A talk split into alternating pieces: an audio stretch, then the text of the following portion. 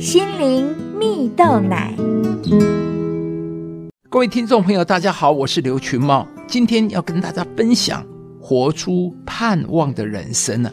美国公爵大学的心理学家曾经用挪威矮型老鼠做了一个有趣的实验，他将一组老鼠放入水中啊，看见这一群老鼠拼命的挣扎，拼命的挣扎。过了一段时间后，他们终究因为精疲力尽，一只只的淹死了。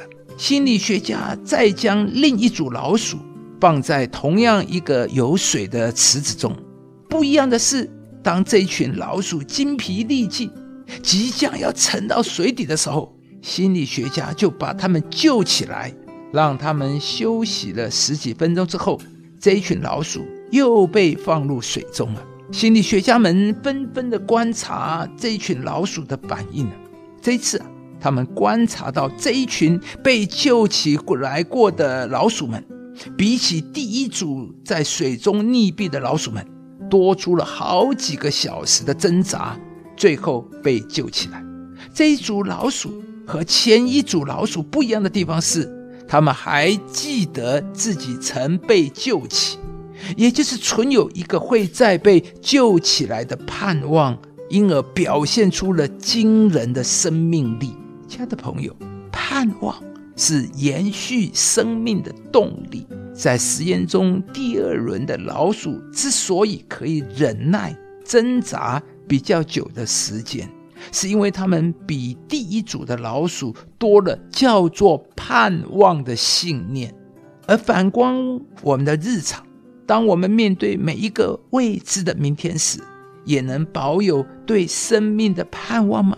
圣经中有一个故事说到，耶稣的朋友拉萨路病了，拉萨路的两个姐姐马大和玛利亚派人去找耶稣，但是等到耶稣来的时候，拉萨路已经放在坟墓里四天了。马大和玛利亚十分的失望。他们很难过的，耶稣来晚了。他们的弟弟拉萨路已经死了，埋葬了，而且发臭了。当他们觉得毫无希望的时候，耶稣却说：“复活在我，生命也在我。信我的人虽然死了，也必复活。”接着，耶稣就来到坟墓面前，呼叫拉萨路出来，而拉萨路即刻就复活了。众人。也都见证了这个复活的神迹。亲爱的朋友，明天就是复活节。复活节是纪念耶稣从死里复活的日子。耶稣不仅是拉萨路复活，圣经中更记载耶稣如何被钉十字架，三天后复活的神迹。这个世上再没有什么比死而复活更大、更高的盼望了。耶稣复活的神迹带来了无限的盼望，而这也是上帝要给全人类的盼望。今天，也许我们的生命中也会遇到看似毫无盼望、毫无希望的境况，但上帝要来鼓励你，他是使人有盼望的上帝。祝福你，当你愿意相信的时候，你必定能领受从上帝而来的一切喜乐、平安。并对未知的明天大有盼望，因为我们的盼望在那征服了死亡的耶稣身上。